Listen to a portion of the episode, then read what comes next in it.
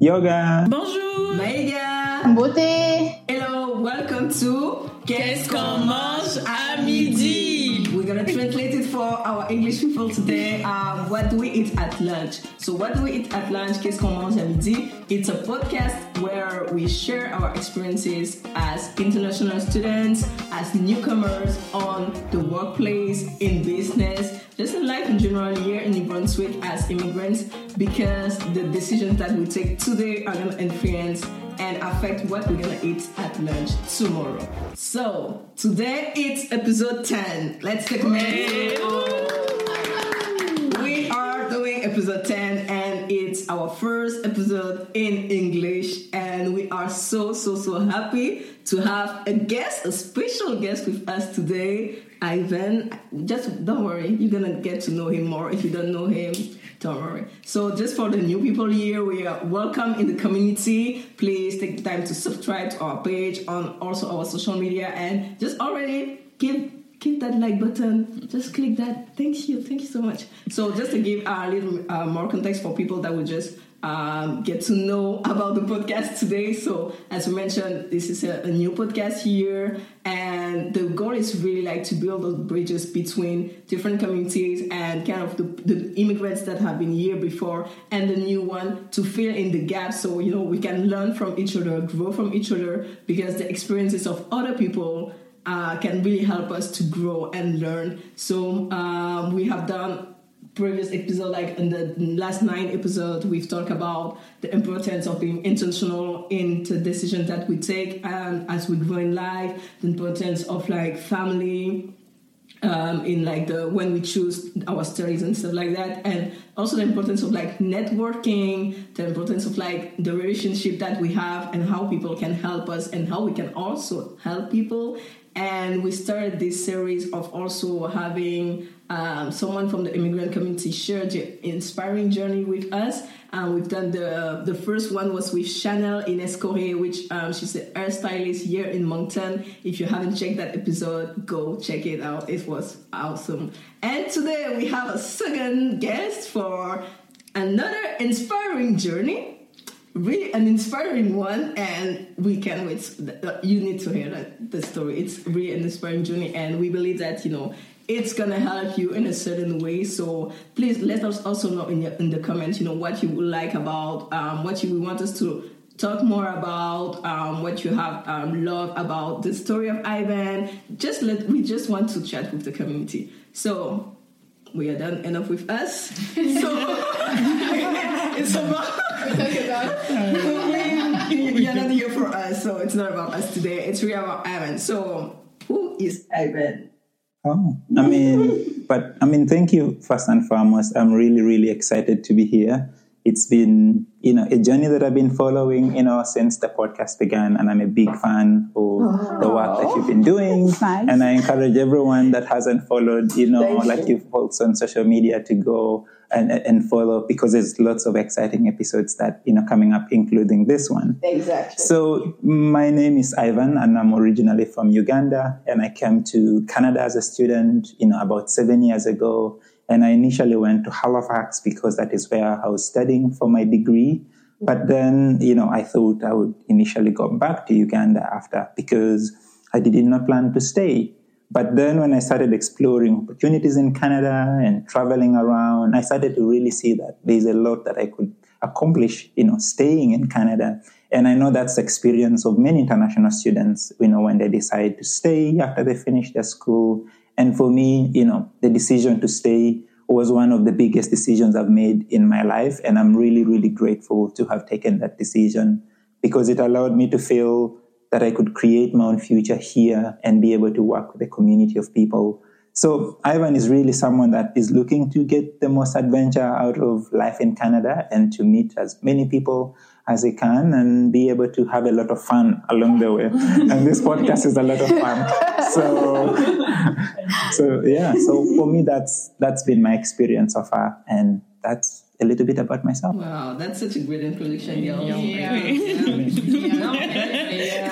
I think that's something that's really interesting about Ivan. Um, I've known, and then just like it's almost a year now. Yeah. Yeah. Oh, It's a matter, yeah. it's not. Don't worry, it's not. We haven't been together together for like that long, but I feel like we've, uh, we've known like for more than ten Yes. years now. Uh, but yeah, know, definitely he has been someone that you know has inspired me and you know has kind of pushing it to be a better soul. So I'm really grateful for his life. Um, so as you you know, he mentioned that a lot in his introduction: community, community, community, and you will get to know that Ivan for Ivan community is really important. So what are you doing now? Before we go to like how you know the journey, Yeah. what are you doing right now here in New Brunswick? Can you share a bit about that?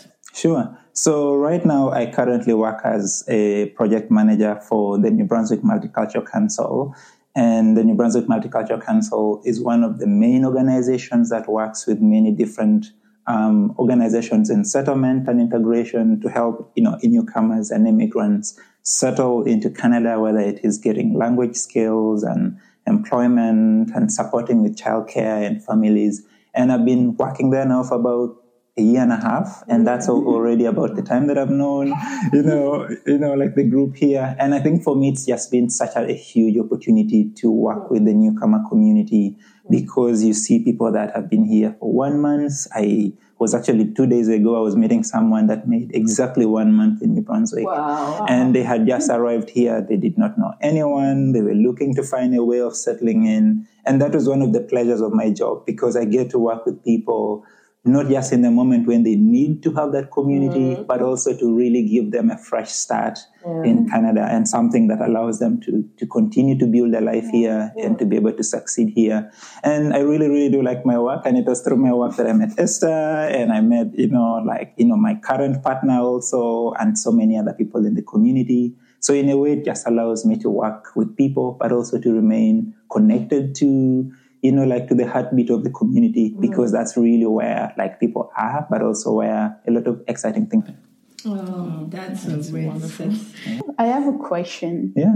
What did you take like at school when you come in Canada?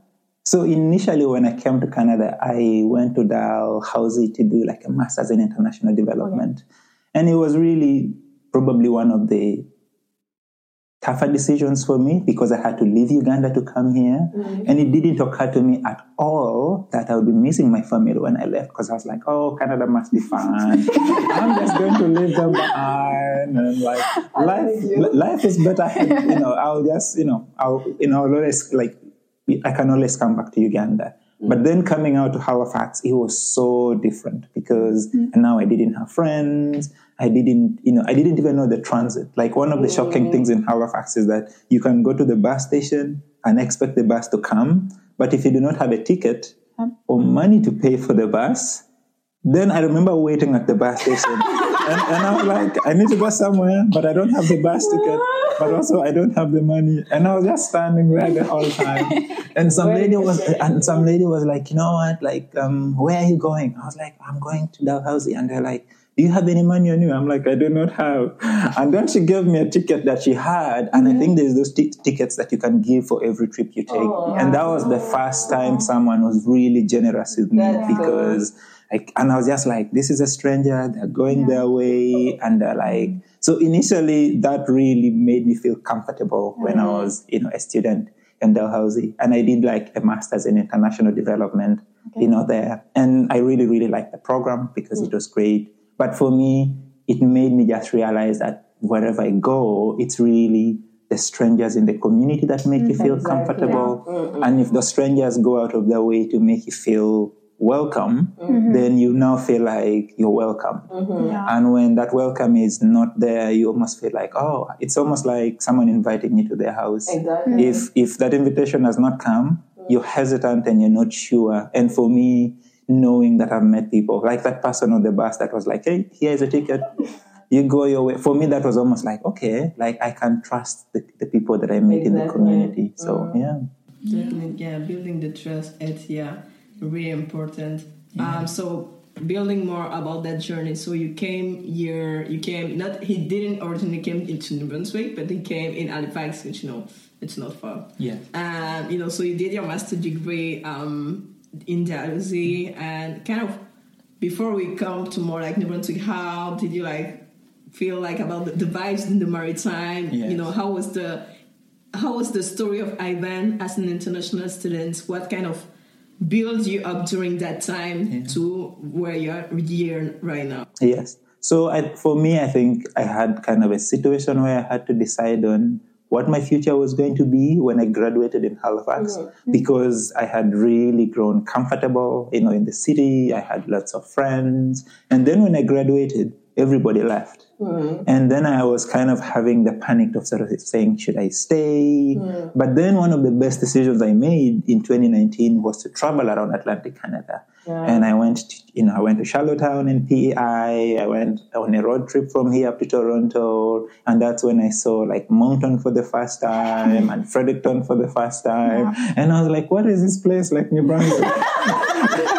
and I remember just like going all the way and we would stop at like waterfalls mm-hmm. and beaches and just like, you know, like, you know, like soccer feet or just go and take photos. And for me, that really gave me a bigger picture of Atlantic yeah. Canada as a place that is so connected when you know people mm-hmm. around. Because yeah. I mean, I'm like, if you know, if I was moving to Moncton and I didn't know anyone, I would probably think of another city to move to. Mm-hmm. But then if mm-hmm. I had someone else that I knew, I was like, and I remember that was the first time I met some of my friends that had family here. Oh, wow. So it was almost like, oh, like I live in Grand Lake or Fredericton or Dieppe. And it really gave me this idea that, you know what?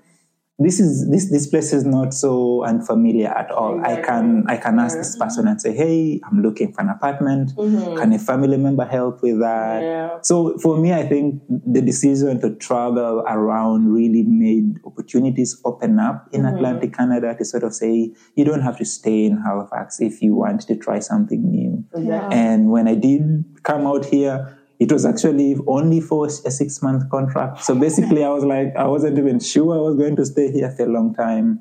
But then in the end, everything kind of just, you know, worked out when I was able to stay. And now it's it's four years, and I think like um, it will be, you know, it will be almost four years this coming September, oh, like yes. living in, you know, living in New Brunswick, which is which is really really nice. Okay, definitely. So, um, everything that you're saying is so interesting that we all want yeah. to talk. so, yeah, like you mentioned that you have been here for four years, and you also mentioned like the, the bus and everything. Mm-hmm. But that was like one of the main challenges that you have. But did you have any other challenges? Yes. how were you able to overcome them? I mean, for me, I think one of my bigger challenges was coming to. I mean, there were really two. One of them was that I did not speak French. Mm. And one of the things yeah. that people that told me, they were like, oh, like you want to go to Moncton or New Brunswick, do you know French? Are you planning to learn French? And I wasn't sure. And I remember the first time actually I wanted to learn French. And I went to, I think it was um, NBCC, and they were like, "Oh, but you need to be a PR oh. to, to to to register for one of those programs that were paid for by the federal government." Oh, okay, yeah. And yeah, the problem was that I couldn't do that, and I kind of realized that you know maybe this was not you know a possibility. But then I started meeting more and more people, and I started to, to, to really be around spaces where I would hear like a lot of French, you know, a lot of French mm. spoken, and that's kind of where I started to kind of explore. And even now, I'm actually beginning a, a program. Oh, it's so proud of you. yes. Next year, we're going to invite you for a French episode. Like a yeah yes, that was like a great opportunity. And, and and for me, I think it was really like a good way of because rea- I realized at that point that there were so many people who were francophone that I could mm-hmm. not connect with because exactly. of the language. But other than that, the other thing that I, I, I really had a challenge finding here was community because mm, initially when I came, you know, I came with just like, you know, two suitcases in my friend's car and I was like, you know what, let's go to Moncton. But realizing that all my friends were in, you know, in Halifax, mm. I didn't know anyone in the city. And I used to go to events. I remember actually mm. the first time I met, you know, so many people in the community was actually at an event that was in Dieppe and I met like six people from that event, and mm-hmm. all of them were somehow, you know, really strong at networking, mm-hmm. really, really That's building community. The, the, people that would introduce and say like, "Hey, Esther, do you know this person?" Mm-hmm. They're like, "No." All right, you come and let's go and meet this person. so there is no escape. Identify and, yourself in the comments. yes. yes, and and for yes, networking yeah. friends. And for me, that's actually how I started to really overcome that challenge because it was so isolating. You know, living in a new place and not having a car and not being able to have a lot of friends. But then I used to go to all the events that were happening. So every time hmm. there's a, like a networking event after work or during the week, I would go. And on the weekend, there's like a concert or things like that. And I would go there. And slowly I started meeting more people. But then COVID hit and oh, everybody Yeah, kind of was like, no, I'm sorry, I'm not here. And that was a bit different because it takes you a bit back to find your way again. But for me, it was really those two. And so, but I've also kind of worked somehow to, to find a way of managing those challenges because it made me feel more comfortable to build a life in Moncton and, and, and in New Brunswick so far. So, so yeah. Some of the episodes where we talk about, sorry, um, networking, and it's something I I think we already like. Even you, I think you have said that to people like newcomers. You know, when you come in a new place, it's really important like to take yourself out of your comfort zone and go look for opportunity to like connect with people um, especially if you are at the university there are always things that are happening. And i think you forgot to mention that but i think you, you did something at your university were on some committee so maybe you can talk Yes. about that yeah, we went to different i, I ran the student i ran the, the worker you can share a bit about that Sure. So what happened was that the university was deciding to do some work around increasing the diversity within its student body. And one of the things they did was recruit. And, you know, and we know that a lot of universities do really well at recruiting. Mm-hmm. The challenge was that they didn't have a lot of staff on campus mm. that were culturally sensitive and being able to respond to the needs of like international students mm. and racialized students and all of that. So I was hired actually by the university to help with that. Mm-hmm. And one of the reasons was that, you know, like international and racialized students were not graduating mm-hmm. as, as much as, you know, Canadian students. So one of the things that actually I was hired for was to say, how do we provide more support when students arrive mm-hmm. to make sure that they're able to get comfortable and familiar with university life mm-hmm. so that they can succeed and complete their programs. And essentially that's what my job was. And i met so many students from all parts of the world. And it made me kind of also realize that there's really not much difference between us as humans. Sometimes it's really like nationality, mm-hmm. it's language, but at the end of the day, like we really want, you know, an education or a stable job. And for me, I really, really managed to connect with different nationalities. And and I, I actually had a, a list of countries of people that I've, I've met, and so far, like it's it's actually quite many, and I'm hoping to visit some of them. Some I already like meet people. This is one of my goals. Meet everyone, like people from around Africa. Mm-hmm. I'm almost done. There's some countries that are left there. I so mean, please come to me. Come to me. Yeah. So have you met a lot of Congolese? yeah. Uh, from, from which one? From which Congo? So actually, I've met Congolese from from both like from Brazzaville, but also from like from Kinshasa. And and one thing I realized was that w- w- the easiest ways for me to connect with them was through music. Ah. Growing up, Always, always. growing up, like Congolese music was just the best, and they were surprised that I knew these kinds of songs. Oh. That's like, how do you know songs? I'm like, oh, that was another lifetime when we used to enjoy and just dance. And Yeah. yeah. No, that's that's really interesting. So I really like the fact you know that uh, you were hired like to help students as you yourself you have been a student, and it's really interesting. And it's something you continue to do today, like in your work right now. You work for like about like anti-racism initiative with Yeah. the Multicultural Council. Yeah. So uh, can you share a bit about that kind of what has been your experience um, with kind of with racism year in New Brunswick, and you know how you are helping to kind of build because now right now in New Brunswick we have like more immigrants coming and you know the as you mentioned the cultural difference both from two people like the people that are here and also like the people that are coming and how you know we can build out things you know to really build like a community where people can be together and live together Yes. And and I think for me one of my you know, like one of the opportunities that I've really appreciated the most has been to be able to work with, you know, immigrants when they arrive here. Mm. But one thing that I didn't realize was as important was being able to work with the New Brunswick communities to mm-hmm. make immigrants feel comfortable.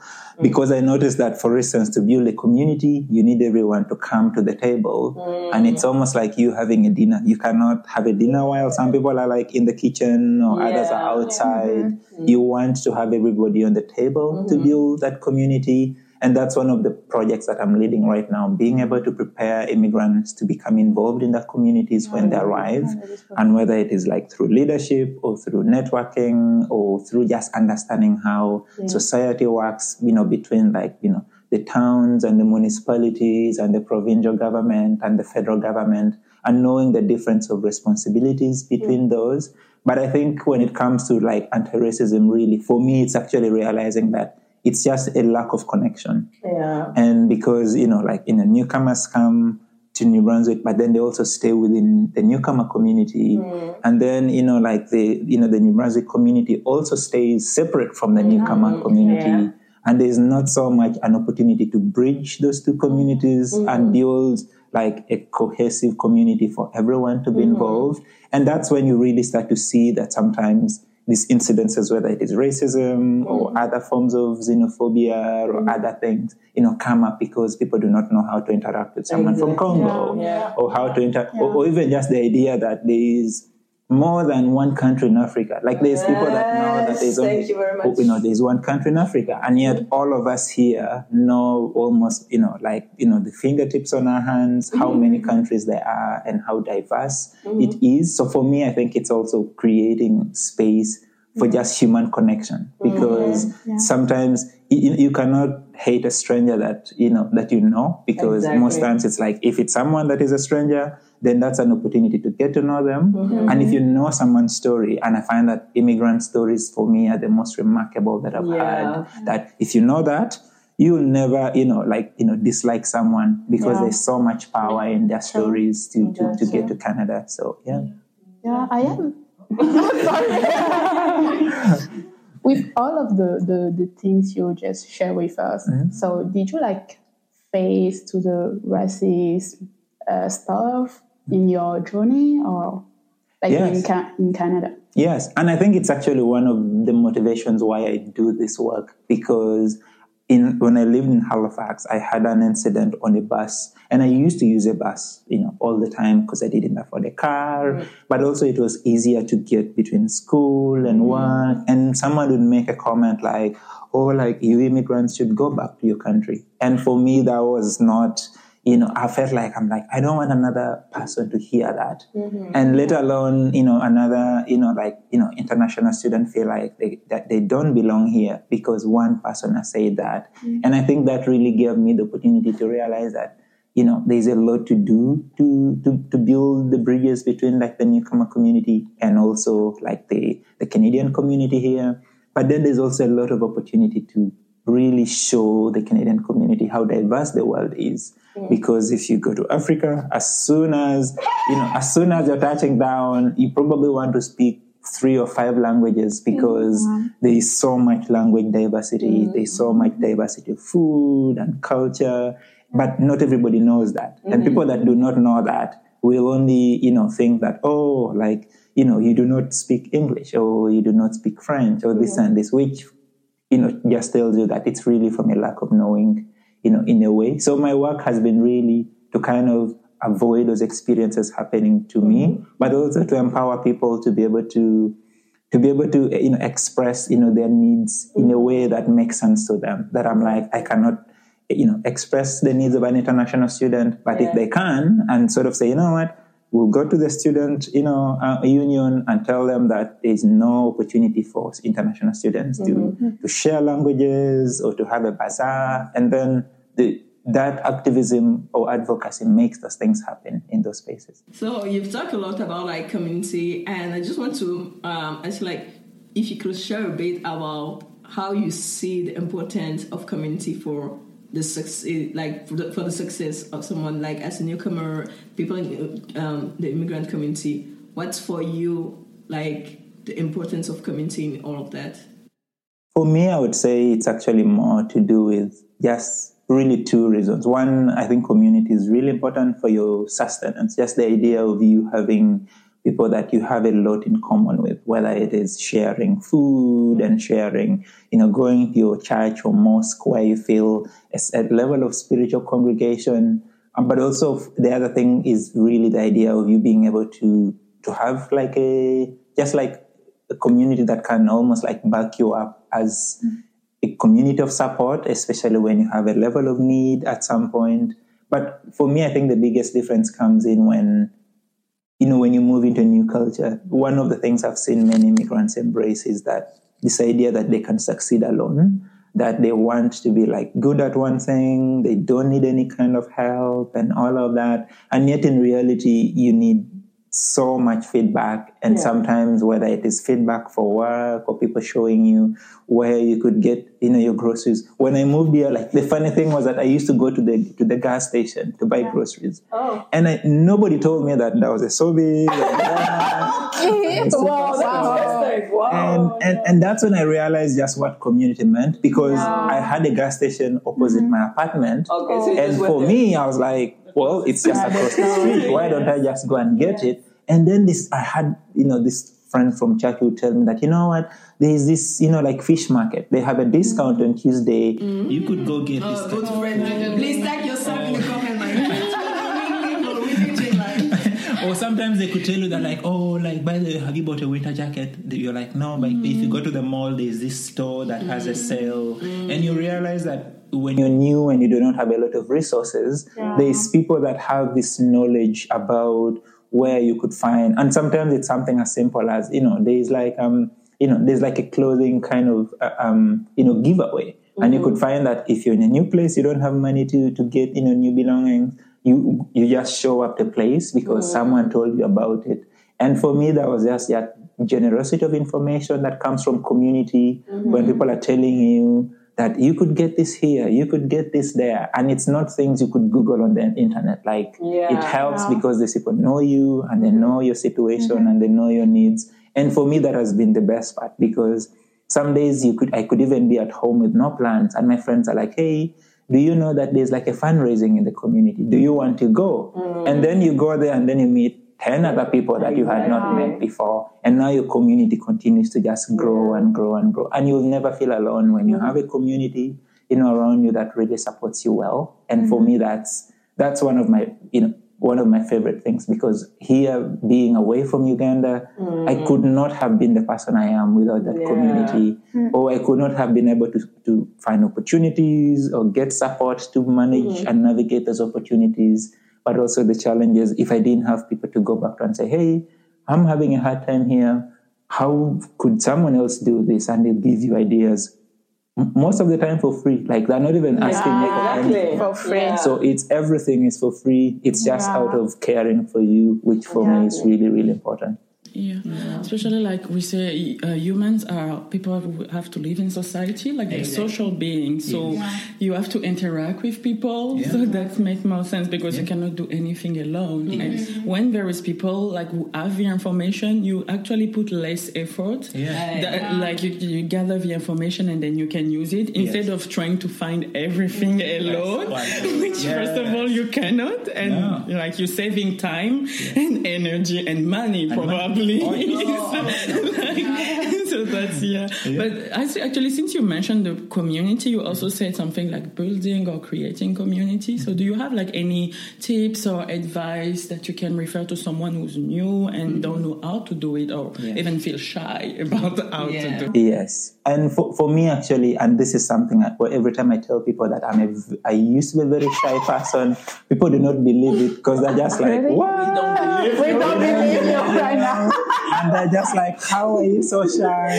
But that was just because a, a part of me just used to be very hesitant. Like if I met a stranger, my brother would always strike a conversation easily, and you'd mm. think they knew each other for long and what, and then I would come in slowly and get to know. And I noticed that I always used to hesitate to create mm. new relationships, whether it was out of fear or out of rejection or, or out of just the idea of not knowing how it would go. And yeah. for me, what has really helped are really like I, I've grown my community based on the people I know. And most of the times, for instance, the idea that, for instance, like you know, you, know, you Amanda, and Esther knew in there hmm.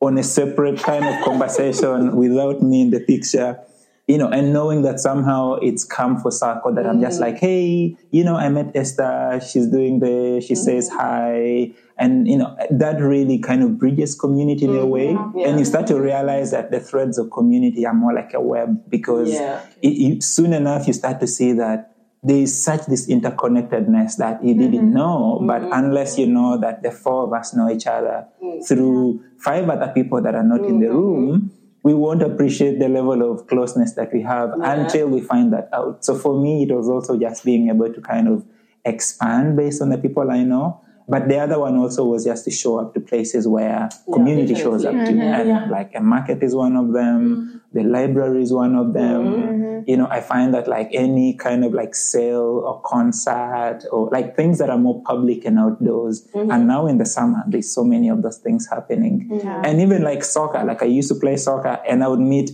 all these people sports that really you know like connecting sports are really good for that. And sometimes even just like going to the gym. Like i have a, a membership and the people i meet at the gym i would have never met them anywhere. So Nice. so i'm just like yeah it's good to see you again. and, and, and the funny thing is that with, with the gym most times you could find that when you come to when you meet someone more than three times Yeah. they start to feel like they're no longer stranger. Yeah. Because you're just like- Like Yeah. it's easy to like yes. Yeah you're just like yeah. you're just like because you start to notice that they when they see you they notice you more even though they mm-hmm. don't say anything. Exactly. or sometimes they say hi mm-hmm. but they won't say more. And mm-hmm. sometimes they will strike a conversation and just being like hey like you're working really hard here and all of that. Mm-hmm. And these are like the really really soft landing that you can make a conversation easily. And before long they'll be like hey i have this you know thing going on. Are you free on friday? And then they're inviting you to even a bigger community there. So it's like slowly you really start to see that your your cycle just starts to expand. Mm-hmm. And and then when you do not show up they're like hey you know it's been a week or two we haven't seen you around is mm-hmm. everything okay? So there's also mm-hmm. concern and care that comes with it that you mm-hmm. realize that hang on a moment i didn't think that you cared me not showing up for two weeks. And you really, really start to see that the community actually misses you in that situation. And they want you to come back and, and be more involved. Yeah, that's uh, So we have to see each other a third time. Yeah. yeah. So that Yeah. means we're all We'll be like, stranger no, anymore. Like, the third time, you can't get rid of us anymore. That's the second meeting. that's So, That's the third time. But it's, Wow, that's interesting. So uh, we are coming to an end here. So before um, we ask you the last question, of it's more. It's gonna be about you know what you would have liked to say to Ivan that came you know seven years oh. ago. Yeah. But before The that, do you younger have, Ivan. Yeah, do you have any? Oh. Is there any question that you you would like to ask to us? Or I, I do, and and, and, and and actually, I have so many of them. and I think the question I have for each one of you is more in in terms of for you, like where do you feel the most comfortable? Where? Yes. like in life? In the life, in the No, like uh, let's say let's say the conditions. Like what conditions make you the most comfortable? Oh, okay.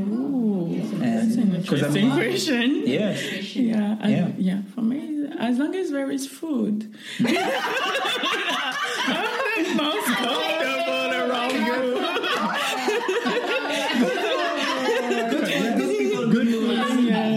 No, Good, it's, uh, yeah, actually places where I feel first of all welcome. Hmm. Like, like as you mentioned, like when even in a place like there is one person who actually is interested to you and mm-hmm. it's like mm-hmm. you know like making you feel welcome. Yes. So mm-hmm. yes, that is really important. And also, yeah, I can say that I feel welcome. I feel like I can do my stuff without like being, oh yeah, being afraid of security around me or something like that. Yeah. So that's why I'm still in Moncton Wow. probably. Yeah. so yeah, and I started to build my small community too. So that's probably why I'm still Yeah. here. I don't know if that answers your question. It does. It, does. Yes. Oh, okay. Yeah, I mean, right on. Yeah. Ah, me, me, uh, I can say first of all, my my home, Yeah. my home first of all, and I feel good like when I I'm with like people, mm-hmm. like people I love, and they love me too. Like, I feel really so comfortable with with my community. We are talking about like community. Yeah. so that is the place where I, where I find mm-hmm. I'm I'm great. So mm. that's what I can say. Yeah. My my home. Your home. Yeah. Yes. like uh, people around me. Yes. build on the people too. Yeah, I'm really like a social person, and I think for me it's really I'm really comfortable where um, I'm in a space where I can learn and I can also give. Kind of the aspect of you know building from each other, not just not just taking things from people, but also being able to like Yeah. give. Yeah. Um, this for me, I feel like for me like success. Um, success is really about kind of help other people succeed, and that make like give me m- more joy, and you know I'm really comfortable about that, and also really kind of trying new things. That's Yes. something Uh, yeah. Yeah. interesting. I'm comfortable with that. I don't know why, but I'm comfortable at trying new things. Don't ask me why, but it's Yeah. like, Gotcha. but yeah. So Oh, that that makes uh, honestly all of you have answered like right at the core of community and and i think for me like because for me i think community has a bit of comfort. It has a mm. bit of security. It has a bit of you just being you know eh, eh, having a lot of love to give but also a lot mm-hmm. of love to receive. And just the idea that you know you're welcome. Like and, and just like the idea that you're always welcome. Mm-hmm. And i think when you have all of that, like you never really feel like you don't have much of community. Mm. And for mm-hmm. me, I, that's something that I've been able to experience, you know, firsthand. And I try as much as I can to give other people. And that's because I feel really, really comfortable in the mm. community that I have. Mm-hmm. And I remember actually I was sharing with my partner a few days ago. I was like, you know what? I've had some of my friends move mm. to other provinces, and I noticed that my community was growing smaller. Mm. And I was telling her, I was like, you know what? I don't know why, but I, I'm just noticing that, you know, there's a lot of these changes, and I really, really wish, you know, I was able to make new friends and all of that. And they're like, yeah, you should go on. And, and for me, I had this almost appetite to be like, I need to make new friends. Where do I need to go? And, you know, like the gym is one of them. Like, I'm going to the gym. And two weeks ago, I went like to the soccer field because I was like, I know like there'll be lots of people playing in the mm-hmm. summer. And I was like, I could make a lot of friends easily. Mm-hmm. So somehow I was like, you know what? I, I, at least I have my places whereby if Exactly. community is growing small, I'm like, I'm going out there Yeah. Yeah. to refill my you know my glass to make sure that it's yeah. full again. So yeah, Yeah, I really like this conversation because it actually it's changing like the perception I have of a community. Because coming here, I was like, okay, I'm gonna avoid people, less people, better it is, less trouble. so it's really interesting to see actually how community can really contribute, and then you cannot do things alone. Yeah. So that's interesting. yeah. Okay. And then we need to come to an end because it's life. um, so, um, if you have like the younger Ivan year, the one that came eight years ago, what would be your advice for him? Eight years ago. Okay. I, I I would say for me I would say the best probably advice I would give is to be comfortable with taking you know like you know new risks, but also whether it is to to visit a new place or to talk to someone that you're really tempted to talk to when you meet them on the street or to be able to try a new job if your mm. new job is not as exciting. Because i think for me there's an adventure that comes with taking those risks and mm. there's a regret that comes when you do not mm. take Yeah. it Yeah. And the regret is always far more costly mm. like you're looking back and saying i could have spoken to you know this person. And i think for me like coming to new brunswick meant me taking a job here that led me to stay but also led me to meeting my partner now and also led me to kind of building a community here. And i think all of that would have been taken away if i did not choose to move. Mm. And i think it's just realizing that there's so much opportunity there but you have to almost step out and take a chance. And mm-hmm. sometimes it's actually you taking a chance on yourself. It's not even you taking a chance on someone else. Mm-hmm. And if you take that chance and you build your way to it like it's something that you can look back and be like that was a good decision mm-hmm. and i'm glad how that turned out. And sometimes it might be that you learned and you wanted to find out and then you you know you chose differently. So for me, I would say my advice would be take a little bit more risk, and because the reward is is close when you've taken that chance and tried something different. Okay, well, that's really beautiful. I don't know what else to say. That's such a beautiful word, like to close this episode. So, um, thank you for listening to us. We hope that you learned something. Thanks again, Ivan, for Thank you you know, for taking your me. time. Yeah, and, you know, this was really fun. we're glad you like it. So um, again, please, you know, click the like button, subscribe if you haven't yet, and you can also follow us on our social media page so we can continue the discussion. If you want to also stay updated on what's coming next or for come, um, we are, we have a social account on Instagram, Facebook, and LinkedIn. Guest come on Midi. Don't worry, we will write. It's written in the title. So if you don't know how to write it, we got you, oh, friend. We got you. Just copy paste. You will find it. The links are also uh, on the page. So yeah, thanks you again, and until next episode. What do we say? Bon appetit!